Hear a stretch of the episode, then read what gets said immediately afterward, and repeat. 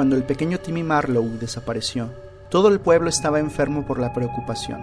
Timmy era uno de los niños modelo, un niño buenísimo, como dirían, un alumno brillante, un chico de buen corazón que era respetuoso con todos los del pueblo. Al principio, su familia anticipaba una extorsión. Cuando un niño pequeño es tomado de las calles, usualmente es algo planeado. Era posible que hubiesen observado a la familia y que esperasen una suma enorme a cambio de su retorno seguro. Pese a que la familia Marlowe no era adinerada en lo absoluto.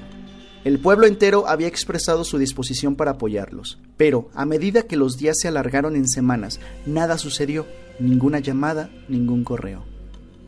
Voluntarios atentos armaron campañas de búsqueda. Todas las personas del pueblo habían llegado para ayudar en el rescate del pequeño Timmy. Pegaron volantes en cada poste de luz y edificio. No se podía recorrer una calle sin ver la dulce sonrisa de Timmy iluminándote. Buscaron por semanas y semanas hasta que se perdió toda esperanza. El niñito simplemente se había esfumado. Al final, sus padres se culparon a sí mismos por lo que había sucedido siempre habían estado demasiado ocupados como para cuidarlo. El que trabajaran en empleos de tiempo completo resultaba en horarios muy apretados. Por eso contrataron a la señora Astor para que hiciera de niñera.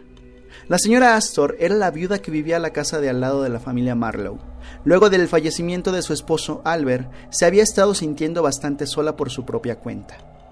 La señora Astor les dijo a todos que Timmy nunca regresó de la escuela aquella tarde. Y fue verdad, era una anciana intachable, Nadie había conocido a Timmy mejor que la señora Astor, lo cual, al final, fue la razón por la que lo mató. Timmy era un monstruo. La señora Astor lo vigilaba cuando él creía que nadie estaba pendiente. La manera en que mataba a los animales de los vecinos y cómo sonreía cuando eran anunciados como extraviados. Lo había visto colar veneno para rata en las bebidas de su familia, nunca lo suficiente para matar, solo lo suficiente como para provocar que se enfermaran violentamente. La señora Astor nunca dijo ni una palabra. Entonces, Timmy se habituó a pegarle.